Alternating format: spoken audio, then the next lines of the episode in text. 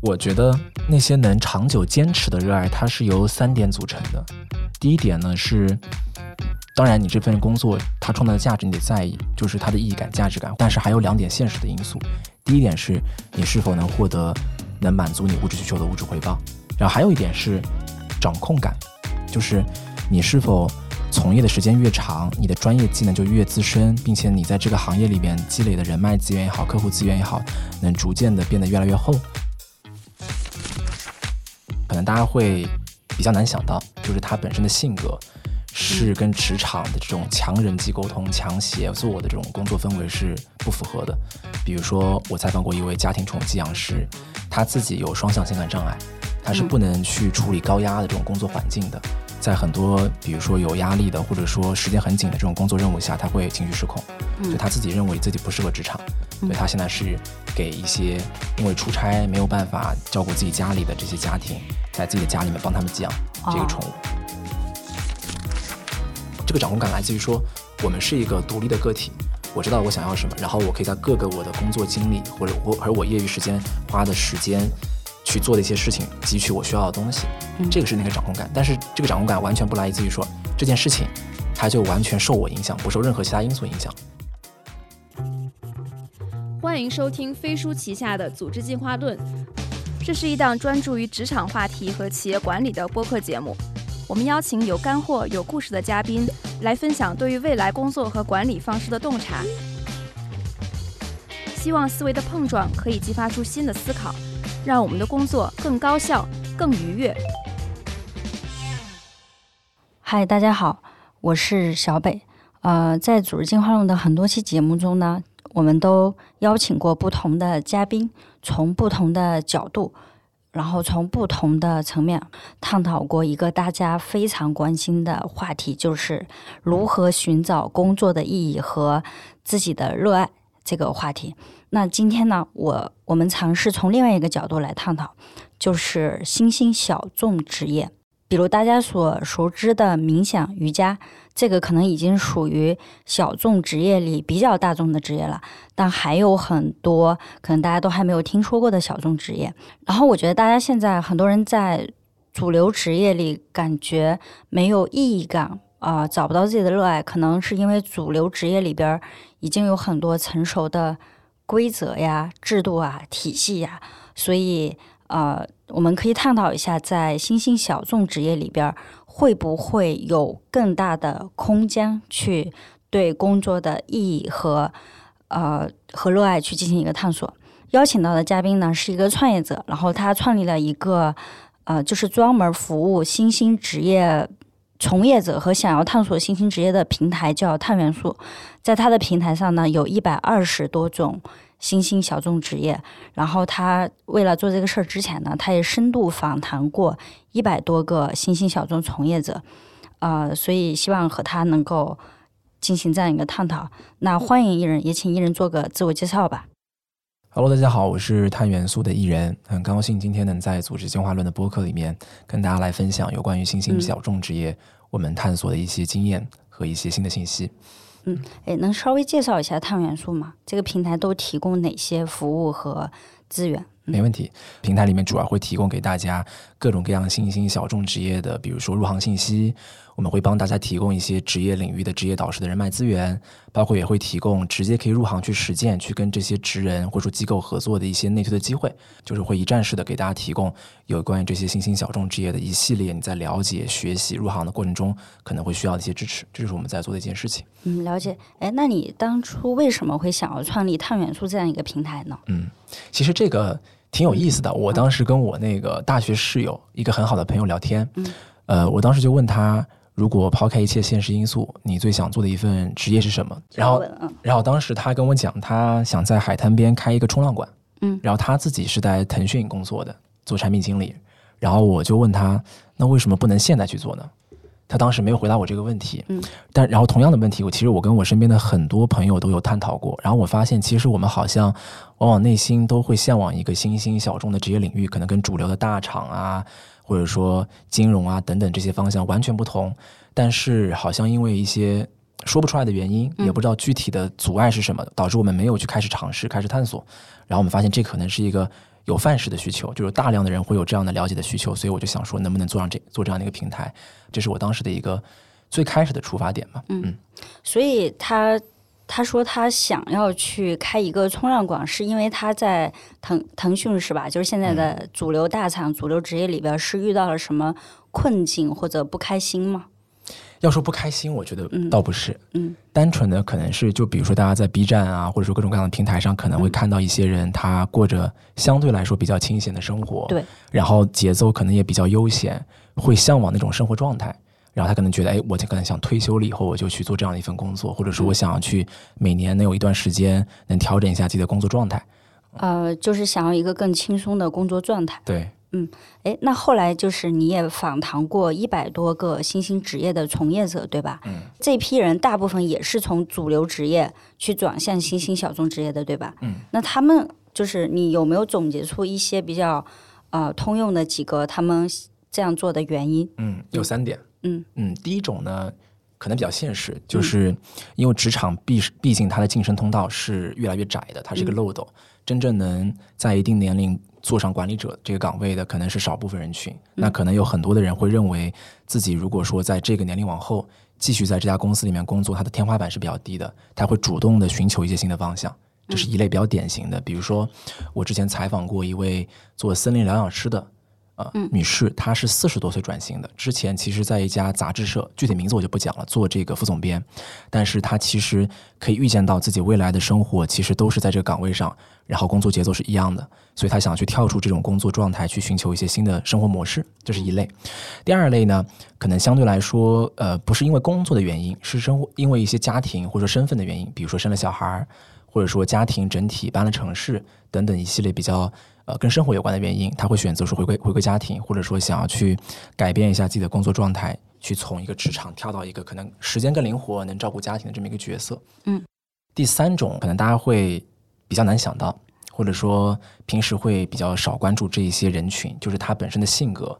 是跟职场的这种强人际沟通、强协作的这种工作氛围是不符合的。比如说，我采访过一位家庭宠物寄养师，他自己有双向情感障碍。他是不能去处理高压的这种工作环境的，在很多比如说有压力的，或者说时间很紧的这种工作任务下，他会情绪失控。就他自己认为自己不适合职场，所以更选择更有选择性的去做一些可能独立作战或者说偏自由的工作。所以他现在是给一些因为出差没有办法照顾自己家里的这些家庭，在自己的家里面帮他们寄养这个宠物。对，所以就。不需要跟人太多的打交道，嗯，这也是一类。哎，我觉得这个其实是很重要的一个方面，就是你的性格是不是适合在这种群体？因为职场职场是一个前社交、前群体的这个工作环境嘛。嗯。但有的人性格可能就是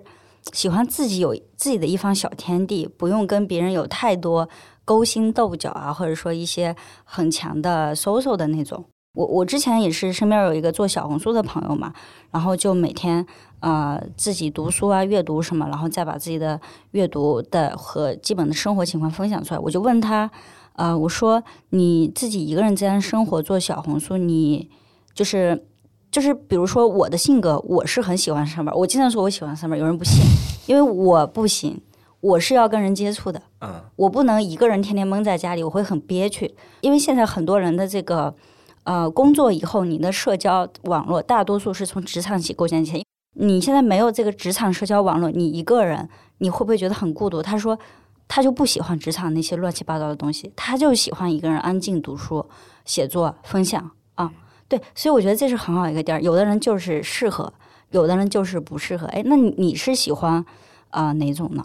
我是喜欢与人沟通的，也是因为我比较喜欢跟人打交道，我才愿意，比如说一年以内，我以比较高的频率去接触上百个不同新兴职业领域的职人，去跟他们沟通、访谈他们。嗯，对，那咱俩一样。对，我就老说我可喜欢上班了，公司有那么多的同事。那呃，就是呃，我们讲工作中你和同事的交流链接也是很重要的一个方面。所以你要是从事一些。嗯，没有强强链接的职业的话，就一定是说你的性格就不太喜欢那些乱七八糟的社交，这样才适合。嗯，对。包括现在很多像自由职业啊、数字游民、斜杠青年这种身份的人群逐渐增加，其实也代表了这一类人，其实在职场里面会更容易觉察自己的性格特征，嗯也会更容易去选择说。我真正的按适合我的方式去工作和生活。这也是新一代的人，我们之所以愿意去探索更多更多新兴职业，也是因为我们更了解自己，并且我们更有勇气了。嗯，那在你访谈的过程中，还有哪些令你就是印象深刻的人事儿或者哪些点儿吗？给大家说几个我接触了以后，我觉得居然还有这种职业存在的一些新兴职业吧。嗯，有一个跟宠物有关的小众职业叫宠物沟通师。嗯，呃，简单一来就简单一点来说，这个职业的从业者能跟宠物沟通，而且沟通的方式不是说学猫叫、学狗叫，而是说。有一个宠物主，他可能家里面的这个猫猫狗狗走丢了，嗯，我就把这个猫和狗的照片发给这个宠物沟通师，宠物沟通师看到照片了以后，就可以直接跟这个主人讲，这个猫现在躲在了哪个桥下，因为什么离家出走。这个是我当时听到了以后，我觉得就有点像通灵，而且我还接触到过一些真正接受过宠物沟通服务的客户，反馈是挺不错的，而且他给我看了非常多他客户案例，这也是我接触了以后我觉得。让我很就是很出乎我的意料的，因为我之前完全想象不到还有跟宠物沟通，而且不是直接的对话，是看照片沟通。直接看那张照片就知道这个宠物在想啥吗？对，哇，这个好厉害啊！嗯，对，这是一个我接触过的可能最神奇的一个职业。那如果这个猫跑到桥洞里，那猫是咋了呢？是在家里受了虐待吗？就我现在有很多宠物主愿意跟这个宠物沟通师聊的原因，也是因为。它毕竟只能做单向的输出嘛，我只能跟猫说啊，我很爱你啊。但是其实它不知道这个猫猫在怎么想，包括有很多宠物主在猫猫狗狗离世之前，会希望知道这个猫猫狗狗、毛孩子他们最后的愿望是什么。嗯，他就会找到宠物沟通师，然后宠物沟沟通师会代替这个猫猫猫和狗狗跟这个宠物主说，他的愿望可能是希望你未来能好一点啊，等等的。嗯，也有一些寄托自己的这个遗憾或者说希望心愿的一个因素在里面。但确实，他有一些客户表示也有实际性的价值，就是他真的找到了，或者真的根据宠物沟通师的建议调整了以后，跟这个宠物的关系就变近了。嗯，呃，我想说的可能离这个有点远，但是跟这个情况有点类似，就是我前段时间追了一部剧叫《御赐小仵作》，嗯，仵作检验尸体的那个仵作，古代，然后那个那个女主就是一个女仵作，她就说，在她眼里，尸体是会说话的。嗯，在她眼里，尸体是活的，就是她能从这个，他能从这个尸体身上的各种伤痕啊、状态啊，能够推断出这个人在呃被杀之前，或者说在去世之前都经历了什么，然后他有哪些想说的话，去没有说出来。我觉得这个可能也也有点类似吧，就是宠物虽然不会说话，但是你可能还是能从它的一些。行为啊，它的表情啊，或者它的状态，能够去呃看到一些东西。我看那部剧的时候，我也是觉得哦，好，真的就是很多不动的东西，其实都是有办法去去动的，去告诉你一些什么的。对，包括有很多职业，其实都是通过非表达的方式去观察一些新鲜事物。比如说，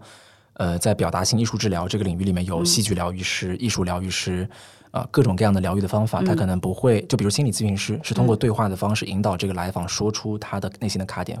但有些人他其实是不会表达的，他也很难去通过自己内心的反省去分析自己情绪背后的需求是什么。但也有一些疗愈的方法，比如说艺术艺术疗愈，就是让你用绘画的方式给你一个课题，然后让你从你这个绘画的图案中发现你内心的卡点是什么。其实很多。现在有一些新兴小众的职业，其实都是从这个角度用观察的方式去解决大家的一些生活中的一些需求。嗯，就语言不是唯一的沟通方法。嗯嗯嗯。其实每一个人都有他们转型的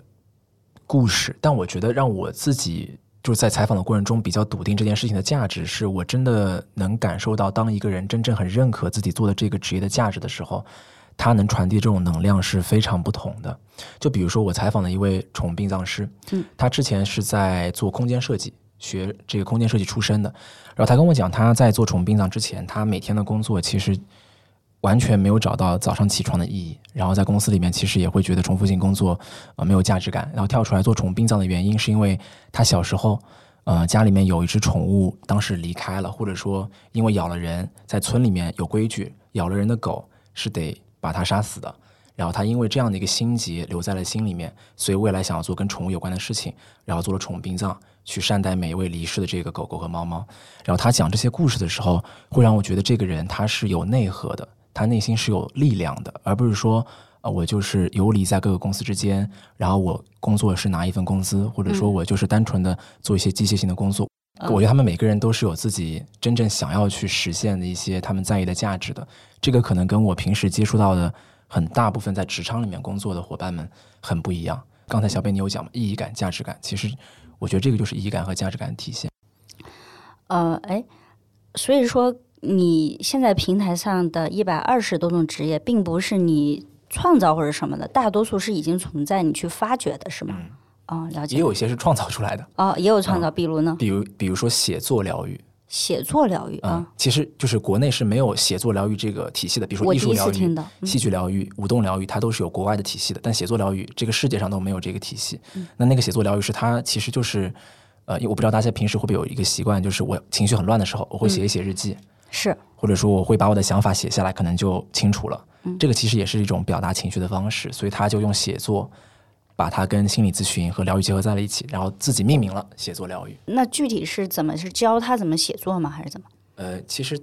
具具体来讲，比如说他有一个写作疗愈的工作坊，嗯，然后在这工作坊里面，他会跟大家讲你要以什么样的方式写下你今天的感受和情绪，嗯，然后呢，他会让大家把自己写下的东西发在这个群里面，然后他会给到大家一些指引，说，哎，你可以根据这个情绪怎么继续写啊，或者是他会问你一些引导式的问题，然后让你去回答这个问题。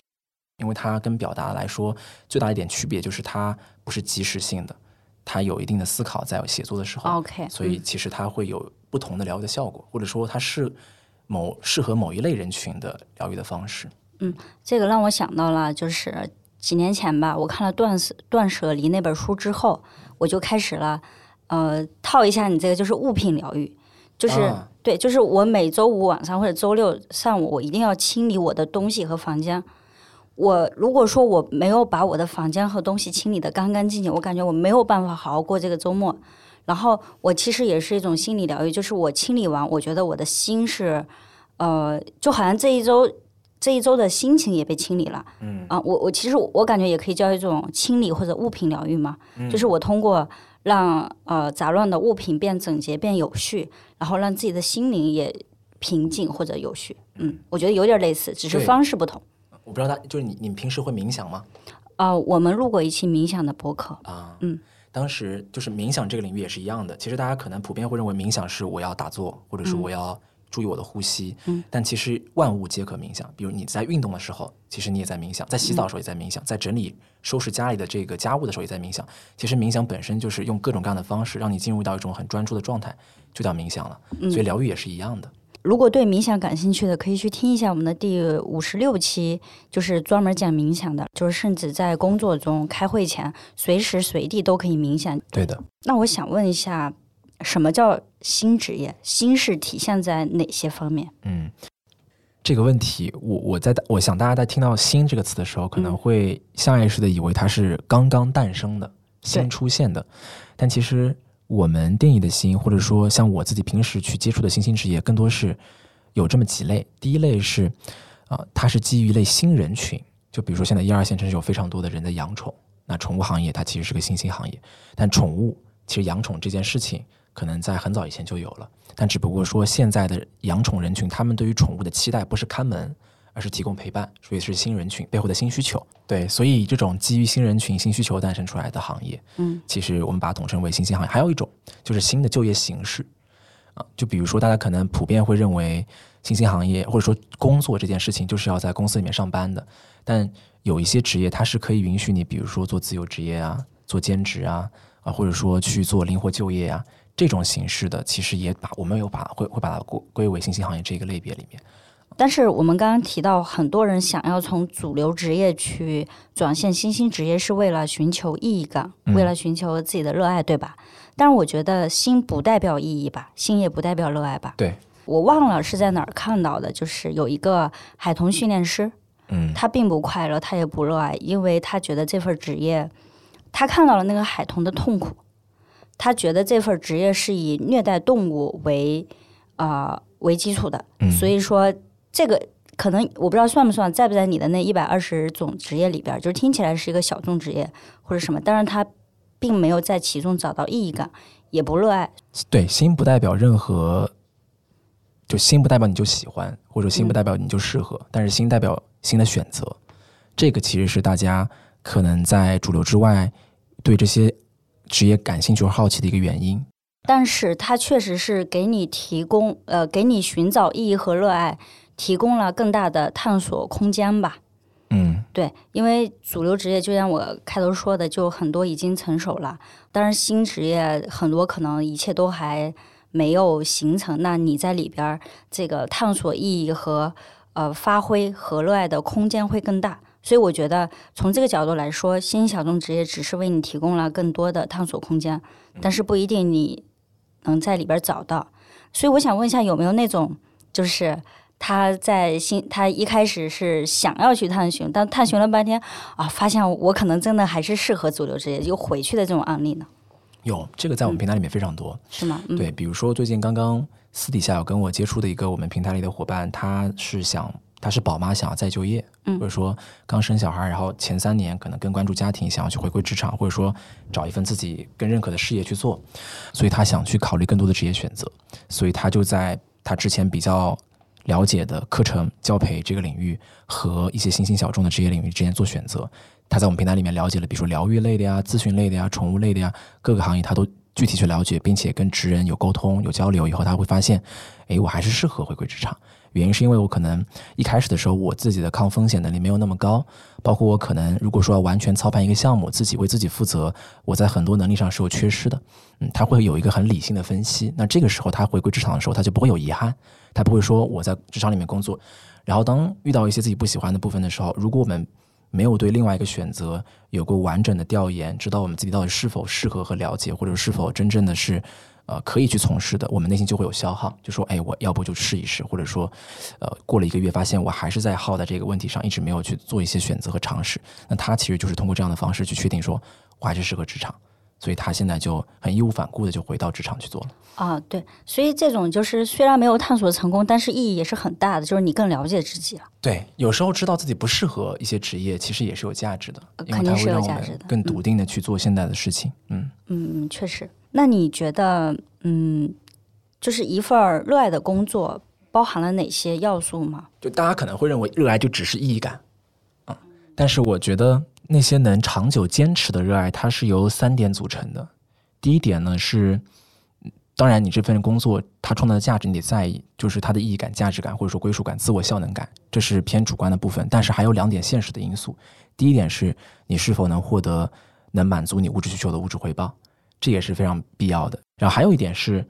掌控感，或者说对于这份工作的这种积累感，什么意思呢？就是你是否从业的时间越长，你的专业技能就越资深，并且你在这个行业里面积累的人脉资源也好，客户资源也好，能逐渐的变得越来越厚。这个其实是让大家会更加的笃定，我愿意长期坚持这个职业的原因。如果说你现在就是一个短期利益，能每个月拿比如说几万块钱，但是你会发现这件事情。你并没有长期价值，或者说长期来看，你的客户资产或者说你的技能是随时可被替代的，那其实它也是不可持续的。所以，工作的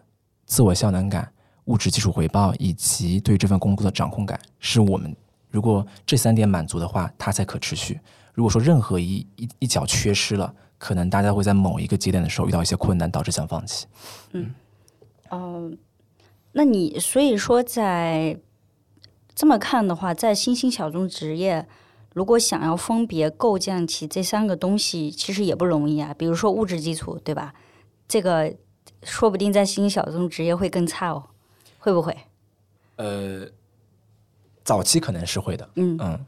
这个我给大家提一个小的方法和技巧，就是很多伙伴们转型或者说是探索，可能会喜欢裸辞。嗯，然后裸辞就开始探索有 gap year 啊。但是这这个其实相对来说是比较高风险的方式，而且新兴职业往往它的收入是有一个比较长的铺垫期，然后会有指数型的增长的。最典型的一个例子，心理咨询师，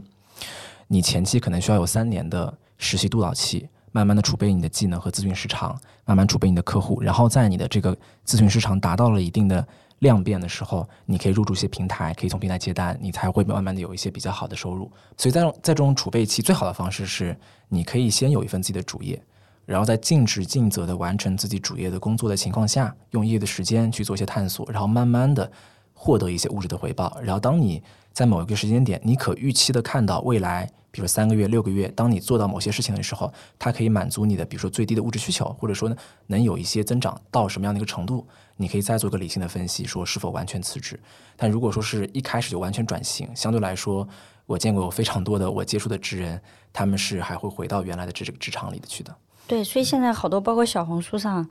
最火的一个话题，大厂裸辞什么的，我感觉就是呃分两种吧，就是比如说我们有一期嘉宾叫尖刀了，一个视频博主，他就是在大厂做副业，已经看到你刚说的，呃，就是做副业赚的钱已经超过在大厂的工资了，就是他在新的职业里边，他的物质基础已经是稳定了，嗯啊。但有的就是光说裸辞，然后裸辞之后也没有新的方向，也没有新的基础，这种的可能你就裸辞的前几天爽一下，往后可能随之而来的就是迷茫感，就是后悔了，会不会？对，没啊、肯定是的，嗯啊，而且，呃，我觉得探索这件事情应该是在你真正转型之前做的。对但其实价值感这个就不一定了。就像我刚刚说的，你在小众职业里边不一定能找到价值感，你在主流职业里不一定找不到。嗯，这个价值感这里我可能想补充一条，嗯，就是很多时候大家对于一些新兴的领域感兴趣，它的出发点其实是我们作为消费者的角度，我们很喜欢去体验这个职业的服务。对，比如说我很喜欢冥想，我很喜欢疗愈，但这个其实是更多是从自己出发。我在体验这个服务的过程中，我的需求被满足了。但是当它变成职业的时候，我们的立场会转变成我们要去服务这个客户，客户的满意是最重要的，而我的感受不重要啊。就相当于比如说有些人可能喜欢咖啡，比如说他你喜欢美式，但你会发现你做了咖啡行业以后，大部分的客户喜欢拿铁，然后这个时候你会觉得你自己真正在意的咖啡是不被人认可的。但如果说你完全靠自我意志去做一个咖啡馆，或者说做咖啡行业，你可能会觉得你的生意又不好，这里会有很大的一个撕扯。所以其实我接触过很多转型失败的人背后的一个原因，是因为他把兴趣误认为热爱了。兴趣是利己的，就是我喜欢，但真正能变成持续热爱的，或者说转变成职业的意义感，一定是你喜欢服务他人，或者说通过从事这个职业去为这个客户创造你在意的那个价值的过程。比如说，你很在意老人，你很在意儿童，你很在意，比如说有某种疾病的这个年轻人，比如情绪疾病或者说情绪焦虑的年轻人，你在意是这个，才会比较能慢慢把它转变成职业。就是自己喜欢加自己愿意为同样和我一样喜欢这个东西的人服务。给大家举个更进一步的例子，就是如果说大家想去从事很多新兴职业，它是需要以自由职业的方式去从事的。很多我采访的新兴职业都是一开始是一个人一家公司，你需要做产品的同时，你需要比如说发朋友圈，你需要去销售，这个可能大家跟大家平时在公司大厂里面工作内容是完全不相关的，你需要点对点去卖你的产品。但如果说当有一些客户质疑你的产品，然后你又不愿意去真正的给他解释，或者说从他的角度去设想为什么他会有这样的想法，然后去改善你的产品的话，你更多从自己的出发说，哎，我这个产品就是最牛的，一定是做不好的。但这个其实回归到本质，就是你一开始那个出发点是服务你自己，还是你希望服务那些跟你一样有同样困扰的伙伴们？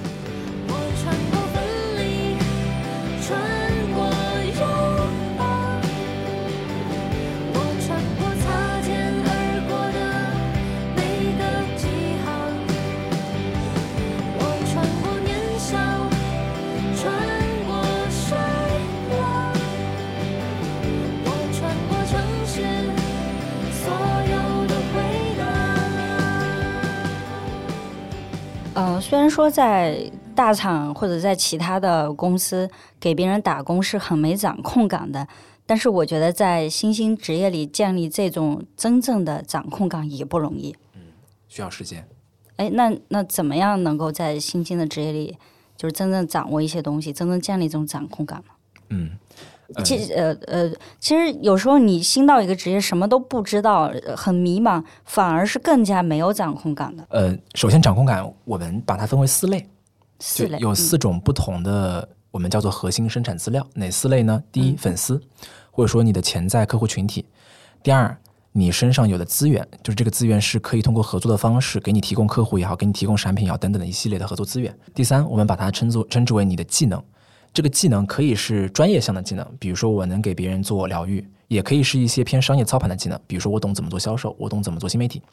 第四，就是你自己可以直接授权去销售也好，或者说提供给客户的产品，这四个叫核心生产资料。那如果说大家呃，我们刚才讲的这个掌掌控感，其实就是你是否在这个行业里面不断的在积累这四大核心生产资料，就是你的潜在客户、你的技能、你的手头上拥有我的多样化的产品，以及你可以去直接合作的资源。那这件事情可能大家一开始听到会觉得哇这么多，我手当我既没技能又没产品又没粉丝又没资源。但是我给大家讲一个我过往的经验，很多我接触的职人，他其实是从一个切入点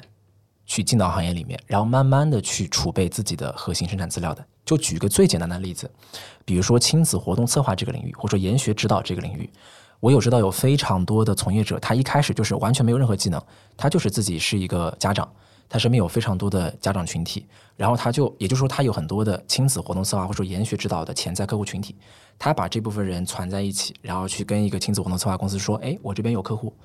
你能不能授权我你的产品，或者说我们有个合作，你给我一个更低的价格，OK，他就有他的产品了。这个不是他自己做的，但是他是有授权去销售的，这个可能是掌控了一半。嗯，然后后续他跟这个机构合作了以后，OK，这些家长真的去参与了这个亲子活动策划的过程，然后他可以在他们体验服务的过程中，跟这些公司里面的亲子活动策划师去沟通，用这种近距离的方式去直接学习这个技能，然后他会慢慢的把这个技能内化成自己可以去策划的东西。所以其实他通过一半的掌控了一个跟他合作的产品，然后在这个过程中慢慢的搭建了他的专业技能，然后他反向去定制了自己的产品。嗯啊，然后在这个过程中，跟这个机跟这个机构其实就是他的合作资源嘛，所以他是从粉丝起家的，从潜在先有先掌控了一个东西，粉丝。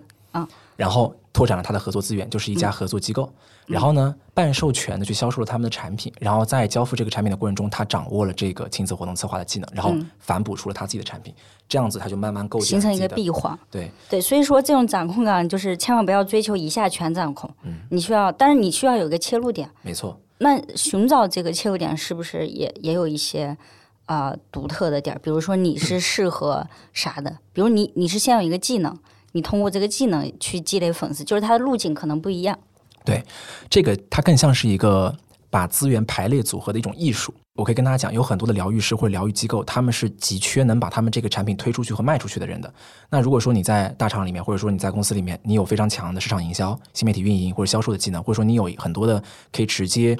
呃，把他们这个产品跟其他机构串联起来，商业商务拓展能力，你就可以直接带着你这个技能或者说你的资源跟他们去谈合作。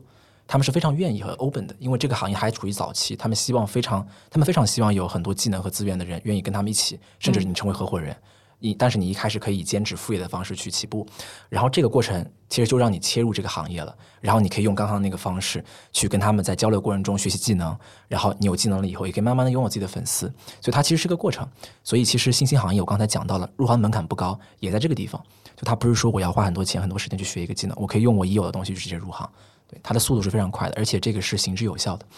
嗯，对，呃，那你觉得最后能完全达达到那种百分之九十甚甚至百分之百的掌控感吗？或者说，实际上我们并不应该追求这么高的掌控感？呃，就是百分百的确定性，我觉得任何一个行业里面都没有。对对，我觉得也是。对，嗯，然后我觉得真正能不能达到，比如说百分之九十掌控，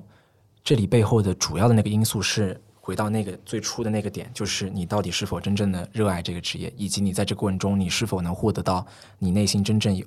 觉得它能打动你的那个意义感。所以其实热爱和喜欢是驱动你逐渐的去增强自己掌控感的一个动力。嗯嗯，但是我其实还想探索，就是在主流职业里，真的就完全找不到探索掌控感的方式吗？你，你，你有这种经历，或者说你身边朋友有吗？我觉得这个掌控感它。不是来自于你到底是在主流行业里面工作，还是说你在做自由职业或者做新兴职业，更多来自于你对于你自己最终想要做的这件事情，就是你的，比如说人生目标或者长远的目标是否足够清晰。嗯，就比如说我的长远目标，假设你的长远目标就是我要想开一家呃消费品的连锁品牌。嗯，那你可以通过这个长远目标去判断，你在这个目标下你需要有的核心生产资料是什么。然后你在这份工作里面，也许你是团队里的一份子，你没有办法直接掌控一个部门或一家公司，但是你会知道，你的这份工作它给你带来的是其中的一个。其实最迷茫的状态是，往往来自于我们对于我们自己最终想要做一件什么事情，我们对于我们自己想要什么不清楚。对，这个其实才是最终最根本的那个原因，并不代表说你在啊、呃、上班就不能掌控自己。你你探索新兴职业做做自由职业就一定能够掌控自己，就是这这两个都是一种形式，都是一种方式。嗯你最核心的还是说你是否清楚自己想要什么？对，嗯或者从比如说我的角度，我会想跟大家讲的一个视角是，大家可以把自己当把自己当做一家公司来运营、来设计，就是你这家公司，你的使命和你的热爱是什么？你的热爱可以是主流行业，为比如说即将上市的公司提供金融服务，这也是可以是一种热爱。对呀、或者说你的热爱可以是给一些家里面猫猫狗狗走丢的这个宠物家庭提供宠物沟通服务，都可以的。嗯，但我们得知道这一点。然后我们当我们知道我们自己的热爱和使命的时候，我们才能知道我们需要有的这个技能是什么，我们需要有的资源是什么，我们需要吸引的潜在客户是谁，我们需要去合作的资源是什么。这个才是比较好的，让我们有掌控。这个掌控感来自于说，我们是一个独立的个体。我知道我想要什么，然后我可以在各个我的工作经历或者我而我业余时间花的时间去做的一些事情，汲取我需要的东西。这个是那个掌控感。但是这个掌控感完全不来自于说这件事情，它就完全受我影响，不受任何其他因素影响。他肯定也受其他因素影响。对而且我觉得，就是比如说职业初期，你什么都不懂，嗯你是不是有可能找一家好公司，适合你的公司是更容易、更快速、更高效去获得你掌控某项技能的一个方式和场所呢？对嗯，合作一定是最快的掌握技能的方式。那你觉得就是怎么样真正找到自己想要做的那件事是什么？自己的最终目标是什么？嗯这个其实我们，因为我在采访上百个人的时候，我也会问他们是怎么因为什么契机去入行啊，怎么转型的。总结出来其实有四步分享给大家。第一步呢，很多时候是我们忽略的，叫做内观，就是我们得去真正的问自己，我到底向往的一个职业生涯，或者说我想要有的一种职业状态是怎样的。就举一个例子，很多人其实我们对于我们能接受的最低薪资其实是没有概念的。比如说多少钱一个月，我能满足我的基本物质需求，我再再低不行，但是再高其实本质上没有什么区别。第二，比如说多少的薪资再高一点，我其实是没有更多的物质需求了。这种不管是量化的还是比如说工作节奏上的，我们其实没有很深度的做过自我沟通，这第一步，一定得知道，因为。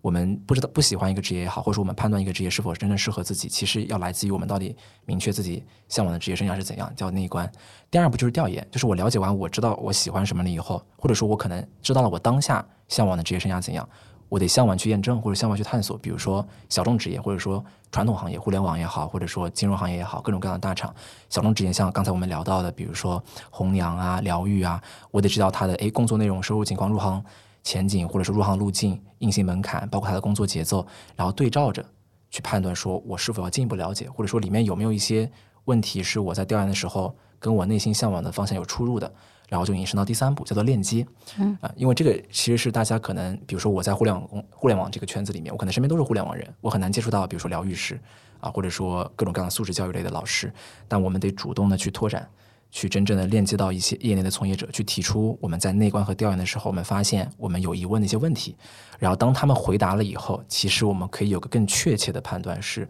我是否想要去进一步的了解。但是最后一步其实是最为关键的，叫做尝试。因为我刚才其实我们有提到，嗯、其实热爱真正跟真正的区别，就热爱跟兴趣的区别是，我要享受于服务客户的过程，而不是说我满足于我自己在做的过程中我的感受。那怎么去真正的验证你是否享受服务客户的过程呢？就是你要在行业里面做一个项目，比如说你做一个疗愈师的助理，你做一个自然教育的助教，你去做一个手作人的，比如说新媒体运营，你跟他真正的在行业里面服务客户一段时间，在这个过程中，你能判断你能否接受这个工作强度，你能否接受这个工作它一开始的收入，然后就可以进一步的判断说，如果你真的要去从业，它是否是一个你可能想要达到一种生活状态。这四步，我相信大家可能平时在做职业探索或者在思考的时候，其实是挺容易忽略的。我们可能就想到说，我们要报个培训班，或者说我要直接去面试，但这四步其实很多时候我们都没有去花很多时间探索过。但如果做完这四步，对于每一个我们调研的职业，我们肯定是会有个答案的，就是我们适合，或者说我们不适合。嗯嗯，确实，我看你平台上有一百二十多种新兴职业嘛，呃，除了刚刚你提到几个有趣的，能否再介绍一些独特的、有趣的呀？我们其实平台里的职业主要最多的是十个类别，嗯咨询、疗愈、宠物、健康、玄学、手作、养老、创作、教育文化，这是我们平台里面最多的十个大的分支。像咨询领域，可能大家听说过像心理咨询师，但也有一些可能比较小众的派系，像人生教练啊，就是教练式对话。我不知道大家知道之前，如果说大家没有了解过的，可以搜索一下这一点。它其实也是一种咨询类的，帮别人去梳理人生目标，然后去跟进他达成目标这个过程中遇到的卡点，帮他一起调整目标的一种咨，就 life coach。嗯，对。然后呃，疗愈类的，其实刚才我讲到了一些，比如冥想教练就是一个最典型的疗愈类的职业，但也有非常多细分的疗愈的方式，比如说梵文唱诵。对，用梵文的，就是他唱的这个歌的歌词是梵文，然后它其实跟大家平时听的冥想的音乐会很像，但是它是一种疗愈的方式。还有比如说照片疗法教练啊，他是在这些客户面前展现一些实物照片，然后让这个客户通过这个照片去表达他看到了以后有了解到哪些自己想要知道的信息，或者说想要去解决的生活的一个卡点。就是用照片去投射他内心的一些真实的想法，它也是一种疗愈的方式。还有颂钵疗愈啊、瑜伽疗愈啊、芳香疗愈啊，各种各样的疗愈方式。不同的人跟不同的疗愈工具会有连接。就比如说，有些人他觉得颂钵的声音很能让他进入一种专注的状态、放松的状态；有些人可能就是能通过瑜伽，就跟冥想一样。有些人喜欢运动的时候冥想，有些人喜欢打坐，有些人打坐的时候进就进不了、进入不了状态。嗯，好，了解。呃，那我我对着这个你的这个平台，我提几个我觉得很有趣的，然后你稍微给大家解释一下，可以吗？嗯，我看到一个职业半年，为什么会有人找职业半年？他 这个呃，我当时采访那个职业伴娘，她在山东，嗯然后山东其实有很多女生是远嫁的，比如说从贵州嫁过去，从广州、广西嫁过去，然后可能身边没有闺蜜或者说好朋友都不在身边，但是婚礼的时候总得有伴娘。可以没有吗？这没有咱就不要强强行找一个完全不认识的，还得花钱，为啥一定要呢？当地人的想法就比较熟。我我这种我就觉得就是半年其实就是陪伴你出嫁的人，就如果完全不认识没有感情的话，还得花钱，我可能就觉得那我宁愿没有。嗯，这可能是我的想法吧，但就像你说的，他有那个山东的传统在，对也也能理解啊、嗯。森林疗养师是什么？是带大家去森林里玩吗？嗯，对，在森林里面光着脚走路、抱树，然后去各种各样的方式接近自然。就是当时我采访那位森林疗养师叫酸草，他说嗯、这个他说他的那个服务呢，或者他的这个工作坊，有一点是大家在参与之前需要把自己的手机上交，哦，因为大家可能去平时去公园也好，去森林也好会拍照，但是这样的话跟自然的连接感就丧失了。然后把手机上交了以后，他会带你用各种各样的方式去跟自然接触，比如说抱树也好啊，光脚在这个草坪上、在石子上这个走路啊，包括大家团体之间会做一些互动。对，其实就是达到一种放松的目的。嗯，我对这个感兴趣，多少钱呀？要参加的话，两两百多次吧，一个人这。么便宜？在广州，嗯，只有在广州吗？呃，上海肯定也是有的，那北京有吗？北京也有，北京也有。我想参加。森林疗养那个学那个协会应该就是在北京的，叫什么森林疗养自治会，嗯，嗯，我对这个感兴趣。可以体验一下。然后新型红娘，这个新型新在哪儿？现在大家可能普遍会认为红娘是比我们大一代的这个，那这个新一开始新在他找的这些红娘都是首先一高学历、高认知，二呢他在整个婚恋关系上或者他在这个家庭关系上可能就是比大家嗯早一步，就他刚刚结婚，或者说比大家这个前了一步。然后他可能会更好的去体会这些现在在一二线城市，因为工作压力和工作节奏没办法接触这个异性的伙伴们内心真正的需求和内心难以去解决的卡点，他会给到你一些同理心和共情心，这是他们主要新的地方。就跟传统的红娘根据你的家庭背景、收入、学历去做单纯的匹配会不一样一些，更多在意的是陪伴和一种树洞的共情的价值。收费很贵的，是吗？嗯多少钱？最低七千，就是他会跟你先做一次了解，了解你的婚恋观，然后根据你的情况帮你在他的人才库、嗯或者说这个婚恋库里面匹配，然后他会帮你去约时间，你可以跟他相亲或者说沟通。高报师是啥？高考志愿填报师哦对就是那个张雪峰、沿哦哦，沿途他们。这个职业往往在那种高考竞争压力非常大的省份，比如说河南，嗯然后同时他的教育资源又比较的稀缺，可能小小孩子他确实如果填填志愿填的不好，就千差万别的，这个省份会尤其的受到关注。嗯，是的。入殓师这个倒是知道，但是感觉像就是以前可能大家会对这种职业有一种怎么说抵触或者什么的。嗯，但其实我我看了两部剧之后，我对他是改观了。啊一个就是刚刚我说的《遇刺小仵作，就是还有一个是三月有了新工作，嗯，就是其实这份职业挺挺好的，嗯然后我当时采访那位入殓师，他他叫小茶，嗯他当时跟我沟通的时候，我觉得有一段话让我印象挺深的，是他说，人一生就只有两件最大的事，生和死，呃，生死，还有一个是大喜事，就是婚姻，这三件事情。但是唯独去世这件事情，都是很情绪低落的，然后容易有情绪化。但是你像出生、结婚这些大事，其实他都是开开心心的。嗯所以对于殡葬从业者而言，他确实在做一件很刚需的事情，但是他处理的客户的这种情绪也好啊，在跟客户沟通的过程中，这种复杂性也好，其实都是更强。但他的收入又不比这前面两种要来的高，所以其实这些从事殡葬业的从业者，其实我觉得是挺可敬的。他们嗯是真正在处理一些可能平时我们工工作过程中很难处理的一些情绪和一些复杂的情境，嗯，而且会经历很多的人性。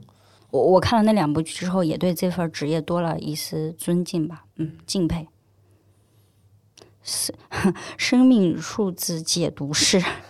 这是啥？这就是一个玄学类的职业，就大家听到这个名字可能很难知道到底到底解读个啥。其实就是我们每个人都有自己的生日嘛，比如说一九，比如说九几年八月几号，嗯然后呢，甚至它会精确到你出生的这个小时数和分钟，然后你把这些数字加到一起，它最后最终得到的那个数字，然后可能还有不同的排列组合，你可以这个生命数字解读师会根据这个去判断你有什么天赋啊，你是个什么样类型的人呐、嗯了解。就跟塔罗占星很像。西塔疗愈师，西塔是啥呀？西塔它也是一种疗愈的工具，但它可能更偏灵性这个层面，就它是一本古老的书的意思。嗯反正西塔西塔疗愈的一个内核就是通过呃这个体系去发现你在情绪过程中你的限制性信念，然后去让你看见，然后让你接纳，最终让你找到解决方案。对，但如果大家对西塔感兴趣的话，可以去搜索一下这本书。嗯嗯，它是一本古老的书的意思。嗯，了解。OK，呃，我大概扫了一下这个一百二十二种职业是吗？嗯，我们现在平台里面登录录录入的只有一百二十二种。嗯，对。呃，我看完之后提想提出，还是想提出一个疑问啊，嗯就是就很多是很小众的，但是所以说我们刚刚提到新职业的第一个重要的特点就是新需求，包括在第六十六期老胡讲职业规划的时候也说，我们一定要看这份你所从事的职业。你所从事的工作，它是否是在满足一个真实存在的社会需求？嗯所以我看完看完之后，我最大的担忧，有些真的很小众，嗯，所以这个需求它真的存在吗？嗯小众不代表它的需求不是大众的。就比如说西塔疗愈，它确实小众，但其实西塔疗愈它解决的需求还是人的情绪困扰的需求，它是一个大众类的需求，只不过这个派系它是小众的。嗯，对，所以其实包括我刚才讲，我们的平台里面这一百二十多个职业，其实如果归类的话，就是咨询类、疗愈类、宠物类、健康、玄学、手作、养老、创作、教育文化，它背后的需求其实都是有很大人群基数的需求，只不过哦它这个从业的方式，或者说他们借用的这个工具，它比较小众，不被大家知道而已。对呃，对，但我觉得这个也是你在从事新兴职业时候要考虑一个点儿吧，就是说你的潜在受众到底有多少人？哦，那肯定，对，我记得之前也忘了在哪儿看到，说是好像你只要有一千个呃深度愿意为你对付费的人，你就可以支撑起你这一个人的，就并不一定说需求得有多大。当然，我觉得它是得真实存在的。嗯，嗯，嗯那必须的。对对。哎，那你觉得到底怎么去判断这种需求是真实存在的？它是对，嗯其实方案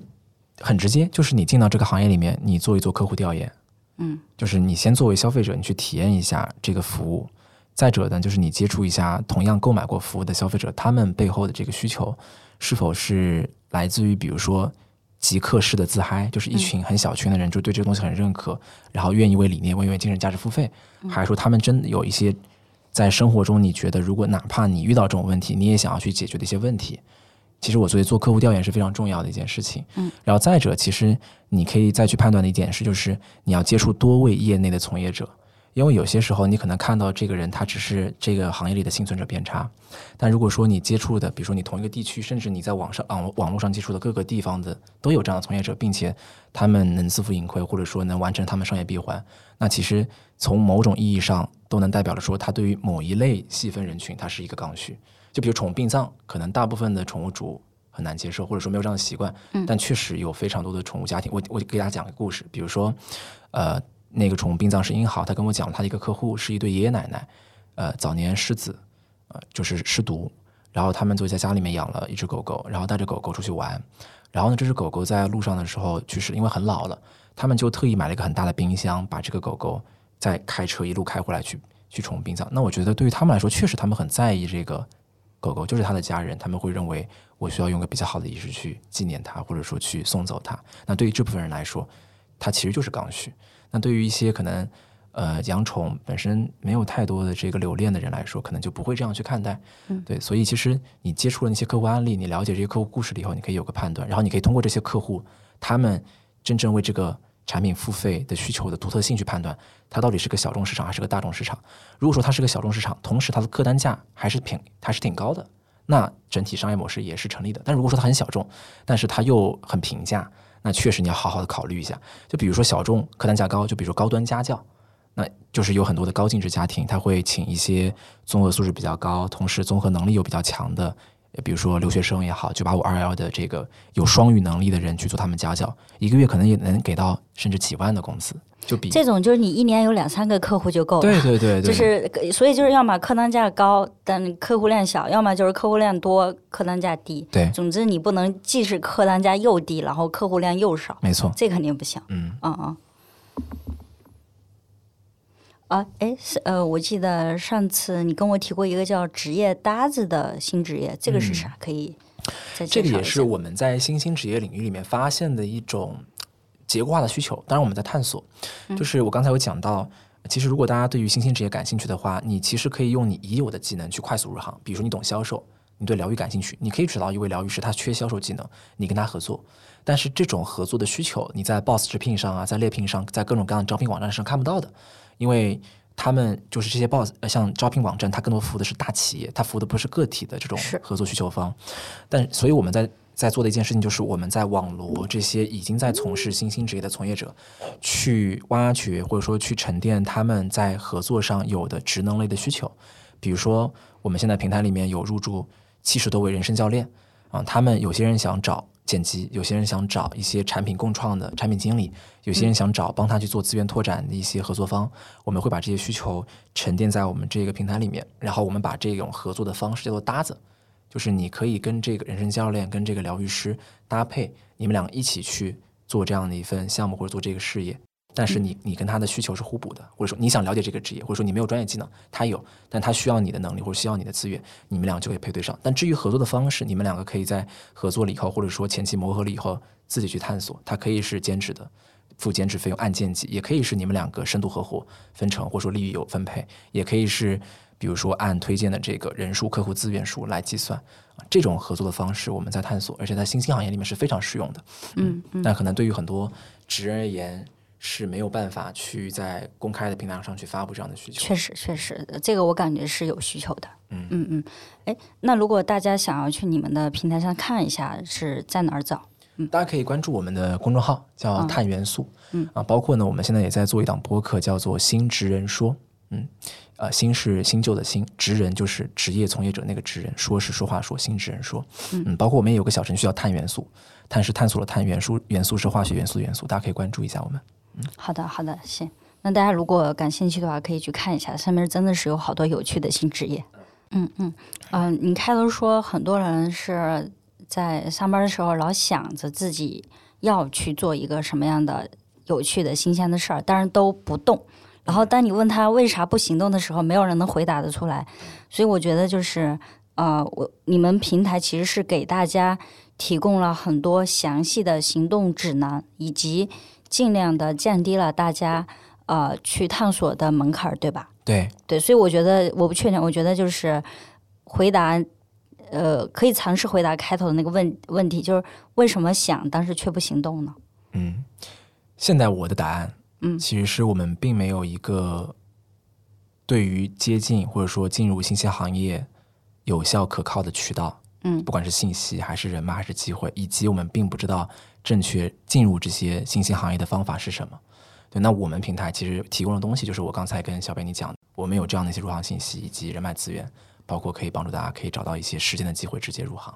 对，这个就是我们在提供的价值。嗯，所以其实你是用你做的这些事儿去实际回答了一开始的那个问题。呃，你们现在是也在使用飞书对吧？对啊、你们是当初是怎么了解到飞书的？我创业一开始其实就用飞书了。嗯嗯，然后我们现在用的比较多，因为我们平我们平时会有非常多的内容产出，有图文，有公众号，有短视频，然后这些内容的产出它其实是有分工的，包括我们有很多的兼职，专门负责做剪辑也好，图文制作，然后我们内部会有人员做审核、排期，我们所有的素材的沉淀，包括我们排期的内容的记录，以及负责人其实都是用多维表格和电子表去统计的。对，这个比较一一目了然。包括我们，因为飞书它可以实现你把你的文字、图片、音频、视频等等的方式统一的放在一个文档里面，以各种各样的形式，所以它相对来说是最适合我们去做类似内容产出和发布工作的一个媒介或者说一个工具。对，嗯所以其实就是用飞书文档和多维表格两个产品去串联了你们整个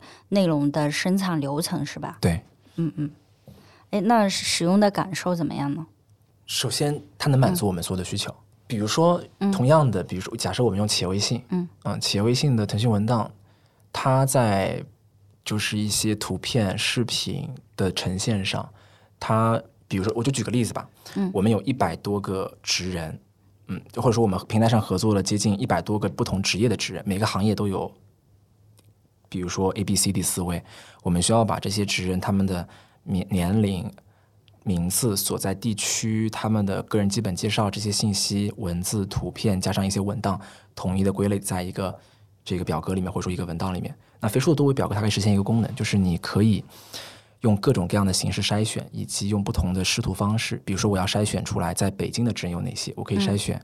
这个地区。我要筛选，比如说同一个行业，比如说冥想教练，我们有多少位合作导师，我们可以筛选职业。但是这个功能在我调研下来，基本上没有一个就是综合的办公软件它可以实现。啊，就比如说企业微信，它是没有这样的功能的，多多维就是多维表格啊，那所以在飞书里面可以完整的实现。飞书文档我也觉得是很适合内容创作者，因为就像你刚刚说的，内容的形式有很多嘛，嗯，有文字、有图片、也有视频。那你飞书文档可能其实是突破了以前那种传统的文档，就只能在里边写文字。但飞书文档就像一个空白的画布一样，你可以在里面呃进行很多形式的创创作。你不仅可以写字，你还可以插入图片。其实呃，现在有个新的功能，就是一个画板。哦，对，对你你用这个吗？有用有用。嗯嗯，对，就是你也可以在上面哦画画一些东西，对，也可以插入视频什么的。嗯，组织计划上有一个固定环节，就是会邀请每期的嘉宾给大家推荐一本书。嗯你你最近有读，或者之前或者最近有读过对你影响比较大的书吗？嗯给大家推荐一本书，叫《你值得过更好的生活》。嗯，它是一本让我们能比较好的跟情绪自处的书。因为我在接触了非常多的新兴职业和职人以后，我发现，呃，其实我们在职场也好，或者说我们去转型也好，会遇到各种各样的问题。但真正解决问题所需的，其实不是能力，而是你有能量。能量来自于你有足够多的心力和愿力去做这样一件事情，而心力和愿力来自于你喜欢这个事儿，并且你的你把你自己的状态维持到一个比较好的频率上。而我们的状态可能会因为一些生活中的突发情况啊，或者说一些事件所影响，会带来一些情绪。那怎么去比较好的跟情绪共处？这本书其实就讲了一些方法。所以其实我会认为，保持好的情绪状态和让自己能意识到自己情绪背后的需求，其实是一个人我们要在职场或者说我们要在事业上有比较好的突破的一个必备的核心能力。但我不知道这本书能不能讲，就是我自己其实创业的时候，让我对我很有启发的一本书叫《能断金刚》。嗯嗯，它里面在讲一些很底层的创业法法则或商业法则，但是就是围绕的一点就是利他因果，就是你这件事情的出发点是否是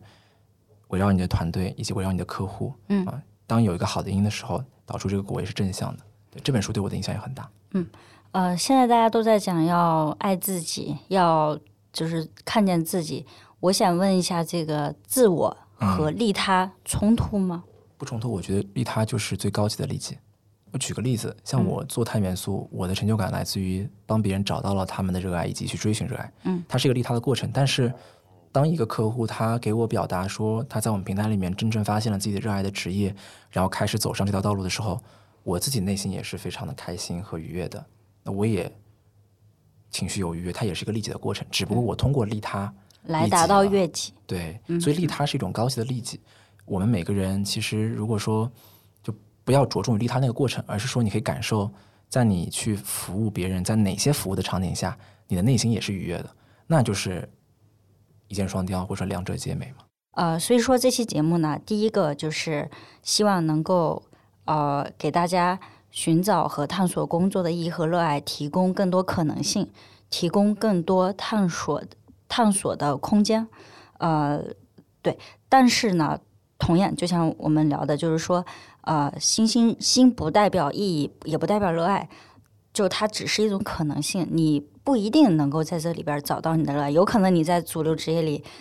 才能找到你的热爱。呃，然后第三个点就是，我觉得大家在探索新兴职业的时候要注意的两个点。第第一个呢，就是要注意这个新职业是否是在满足一个真实存在的新需求。第二个是说，呃，要区分自己作为是是只是作为消费者对它感兴趣，还是说作为从业者也是真的喜欢的，这两个还是很不一样的。然后第三个就是，呃，大家不要想着一步到位，可能先从一个小的点儿，比如说技能或者资源去切入，逐渐的去探索。嗯，好的，那今天就聊到这里，谢谢伊人。谢谢小北，啊，好，那再见，拜拜。拜拜。本期的组织进化论就到这里。如果你喜欢这档节目，欢迎转发给身边感兴趣的朋友。我们也期待你在节目下方的精彩留言，同时也邀请大家加入我们的听友群，请添加我们的小助手为好友，微信号是飞书 OKR 的全拼。在这里，你可以跟我们深度交流，结识志同道合的朋友。也欢迎大家关注飞书的微信公众号，或者访问飞书官网飞书点 cn。感谢大家的收听，我们下期再见。